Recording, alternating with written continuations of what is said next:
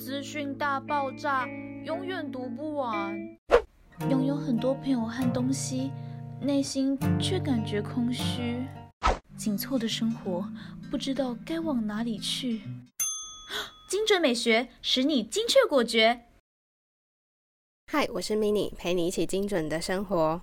我今天不知道为什么鼻音蛮重的，不过已经好几集都是这样子了，不知道你有没有听出来？但是我也不知道怎么办呢，就是早上起来就会开始这样子，有时候可以到中午、下午。呃，希望你不要介意我的声音。上礼拜我们访谈了整理师，是不是让你大开眼界了呢？整理竟然也能够成为职业。原本我知道整理师这个职业是在去年暑假的时候，我一看到那个整理师的报道。我马上知道这个就是我想要走的方向，于是我开始立下了这个志向，也启发我开始想要讲这些主题在我的 podcast 里面。这集要讲的是社群阶段，相信很多收听我们节目的听众应该都知道，我时常会提到我们是惯性的去追求多，心理或是生活中都一样，甚至是在空间里也会一味的追求东西要多，但是追求的过度。最后会导致有比例失衡的问题。当我们过度的去追求某一种东西，长久以来都会造成不好的心理状态。这集我想要来聊聊社群媒体的使用和人际相处间的关联，也会告诉你要怎么解决想要一直去使用 social media 的方法和步骤。而且这一集很特别，在节目的最后呢，会有个小活动，所以请你一定一定要听到最后面来参加我们这个有趣的甄选活动。在开始讲这集的主题之前，我想分享一句话，来自苹果创办人贾伯斯的 “Your time is limited, so don't waste it living someone else's life”。翻译大致是“不要为了别人活”。这句话可以呃很清楚的知道和我们今天讲的东西有所关联。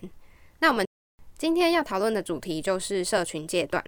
还记得在第六集的时候，我有提到资讯焦虑吗？我提过，还不知道自己吃得了多少资讯，就塞下太多的东西。从中我体悟到一件事，就是要知道自己的能耐在哪里，而不是盲目的去追求很多的东西。不过，我们好像很少人去推崇要降低朋友的数量、减少社交活动等等的。可是很多研究却显示，使用社群网站会诱发心理的疾病，好像越使用越感觉到不快乐。所以，过度的使用社群媒体，或者是参加一些社交活动，我觉得反倒会造成我们一些心理的空虚感，而蒙蔽了一些重要的事情。可是，我们为什么会不知不觉的黏在网络上，开始无意识的想要用手机，划着划着，不知不觉就过了五分钟？原因是我们大脑倾向会把注意力放在可以即刻得到回馈的事物上面，能够立即得到好的回馈。从这点，我们就可以发现。为什么读书会比划手机困难个好几倍？尤其是你要专注的做这件事的时候。讲到这里，我突然想起高中的时候拿到我第一只手机，常常会开始因为聊赖拖延到我的读书进度。但我国中的时候从来没有这个问题。我一度为了要能够专心考试，把我的手机放到很难拿的地方，例如玄关，甚至快考学测之前，我还换回我第一只很烂很烂的手机。同时，我也想起我在搬家到这里的时候，起初的半个月是没有网络的。现在这样突然一想，为什么我可以度过那段时间？而有了手机可以上网，开始习惯之后，不要说半个月，连半天没有用到网络都觉得困难。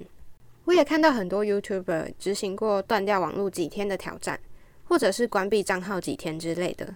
说到这边，你会以为我想要尝试吗？才没有！我目前完全不想要做这个实验，因为我现在已经到达了一个自动忽略的境界。我一开始会因为一两个讯息没有看就觉得浑身不对劲，但现在我可以做到自动忽略、不去看的境界。我甚至可以完全不看，而导致错过那些广告的通知、优惠活动等等的。有没有人跟我一样可以做到这个境界？可是这同时也是一个困扰，像。我不小心错过了某个优惠活动，或者是我当时有消费却没有留意到这些讯息。老实说，看到的时候我会蛮扼腕的。刚刚说的只是第一个原因。那我之所以为什么不想要做那种断网络的实验，还有另一个原因，就是我其实已经关掉很多我不想看的通知，所以后续有时候会衍生出被别人要求讯息这件事。我其实蛮讨厌被要求回讯息的，除非是朋友之间开玩笑说：“哎，你都没有回哦。”或者是很重要的事情，我平常是会回复的。所以如果今天断网络之后，呃，重要的事情被我给忽略，我其实会觉得蛮自责的。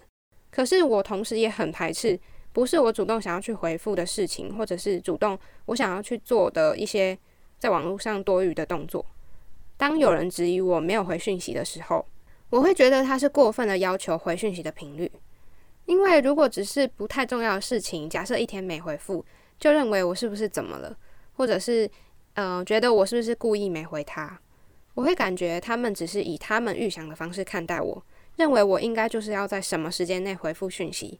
可是我当时候只会有一个 OS，我并没有义务要以你的频率来回复你讯息。然后有时候更偏激一点，我会觉得你当我是多闲呐，整天都没事做吗？如果今天是很好的朋友，我相信他们并不会在意我因为忙碌而没有回讯息。当然，刚刚这是有点偏激的语气。可是我的第一反应就是这样，所以我会用更委婉的方式去面对他们。也许对于讯息这件事情，我已经慢慢能够免疫，也能够理解了。可是我会觉得，呃，对方对方有这样的情绪，我也会有。就是说我有时候也会单方面的希望对方可以赶快回复我。但是当有这样的念头出来的时候，我会提醒自己，我不应该用自己的认知去预想对方该什么时候回复你。所以你也可以想看看，是不是曾经这样对待过别人，或者是有没有跟我一样的想法被这样子对待过？还记得我前阵子有看到一个 TED Talk，想要跟你们分享一下。主讲人是一个科技网络的媒体作家，他叫 Paul。虽然他的工作需求需要密切的使用网络，但是他勇敢的提出离职，说想要停止网络一年，因为在某种层面上，网络对他来说已经是一个压力了。后来公司竟然愿意执行，让他来记录整个断掉网络一年的过程。他说，第一个月他发现自己得到完全的自由，可是也同时感觉到强烈的无聊感，所以他会开始观察周遭的大自然啊，或者是特别去参与一些实体的活动，然后也开始尝试了不同东西，写书啊，或者是玩电动，甚至他瘦了七公斤。朋友都觉得他变得比较有活力，然后也看起来更健康。他自己也发现他可以更专注的做事情，专注的时间也变得更长了。而且创作的灵感不是只有从网络中得到，可能是因为他变得更专注在生活里面。他的演讲也有提到，他的家人认为在断掉网络后，他比较专心的面对家人们，而不是以往都会一直边看手机。但是失去网络这件事情，也让 Paul 错过很多重要的通知和。朋友的邀约，最后他得出的结论就是，网络和现实的确是密不可分的。可是拿捏网络和现实的平衡很重要，所以就跟我一开始前面讲的，呃，任何事情你都不要过度的追求多，一一旦失衡一段时间之后，对于你的心理其实是影响很大的。最后在 TED Talk 里面，他就说到。网络的功能不是只有过多的资讯，它还有很多像联系啊，或者是跟对方互相分享的功能。虽然我觉得现在一定还是有办法打电话来联络，只不过是习惯上的问题。而且我们甚至不会留每一个同学或朋友的电话，对吧？在这里面，我还有听到一个我觉得蛮有感触的东西，就是 Paul 他最后说。其实他的缺点，不论网络在不在，他还是一样有这些缺点。不要所有东西都推给网络好吗？例如他在玩电动的时候，还是会被旁边正在闪的灯影响。讲到这边，我觉得他也过得太爽了吧？怎么可以整整一年都做这些看似耍废的事情？我也开始想象，如果有一年完全不用工作，可是不能上网，那我会做什么事情？可能会想要去某个地方旅行吧。不太需要用到网络的地方。看完这个 TED Talk，我认为普遍的大众目前最大的困扰应该就是会太长的分心去划手机，无法专注在手边的事情。说到这里，你会想要尝试看看用几个方法解决一直看社群软体的坏习惯吗？我这里提供几个步骤达成，也可以在这之后检视你的成效如何，还有你前后的改变是怎么样。听了精准美学前几集的内容，是否激起你对精准生活的动力呢？无论你是否开始行动，推荐你到节目 IG 的首页填写连接表单“精准守则懒人包”，里面会分享我的整理技巧。前二十位填写还能够抢先收到实用的方法和工具推荐。所有的资讯将会在收集到二十份表单后开始送出。节目 IG 是 M I N I M L I C E 点 T W。另外，也欢迎你分享断舍离的心境、收听感想，或是纯粹想要跟我聊聊天，也都欢迎。害羞的人可以填首页连接的匿名传声筒表单，让我有机会在节目里分享你们的故事。想要戒掉一个坏习惯，然后同时养成一个好习惯，分别是两件事情。可是同时做到这两件事情，则会有相辅相成的效果。那以下有六个步骤可以推荐你尝试看看，希望你可以在尝试之后给我一点回馈，或者是可以把你实验下来的心得分享给我。第一个步骤，找出你通常在什么时间开始会无意识的想要划手机。这边划手机只是一个坏习惯，你可以用自己想要代换的东西来代换。第二步骤，记录下来为什么会这么做，例如一起床的时候看到讯息再去刷牙洗脸。是想要逃避不想上班的心情，或者是你可能还不确定你到底为什么这么做。没关系，可以先记录下来，慢慢思考自己为什么会这样子。第三步骤，尝试其他事情，分别得出结论。例如，我通常会想要开始划手机，可能会看网拍、回讯息、看别人的贴文、看影片之类的。那我就分别想想看，为什么我会做这些。我我想要做这些事情的好处或者是目的性是什么？第四步骤，了解到自己的心态，究竟划手机这个动作是想要在网络上当一个受众，分享东西给别人，或者是纯粹玩游戏？那我会觉得我是一个想要透过网络去呃关心或者是去知道别人在做什么，所以我才会一直划手机。如果有意识的知道自己的设定方向，就不会变得这么不明确。也就不会像神游似的无意识的浏览或使用。第五步骤，设定限制还有行为模式。这边的话，我觉得治标不治本，但是必须要想办法，尽量可以让你不去做这些坏习惯。例如刚刚我说的，把手机放到很远的地方，就是一个设定限制，或是设定 App 使用的时间。有的手机可以限制，当使用时间超过几分钟会跳出通知。但是你还是可以按略过，然后继续使用，所以这个就是自由新政啦。在限制使用之后，行为模式也是很重要的。像很多人就会建立所谓的早晨仪式或者是工作仪式，你也要尝试去规划你在开始工作之前准备专注的环境，例如灯光啊、音乐，还有环境的氛围，都会让你的大脑能够赶快进入状况。第六步骤，检视目的性。在做这些事情之后，可以对应看看是不是和刚开始设定的一样，了解自己的心态是否一致。例如早上一开始会想要划手机，那就把划手机这件事情用听音乐来取代。那听音乐这件事情，你得到的目的会不会跟自己当初的心态一致？在这边我也举个例子，把从头到尾的步骤贯彻到底。例如我想要戒除一直会看手机的习惯，从中发现我吃完饭。我会很常无意识的开始划手机，可是我事情明明都还没有忙完。这时候我会察觉自己划手机的时间，再来察觉原因。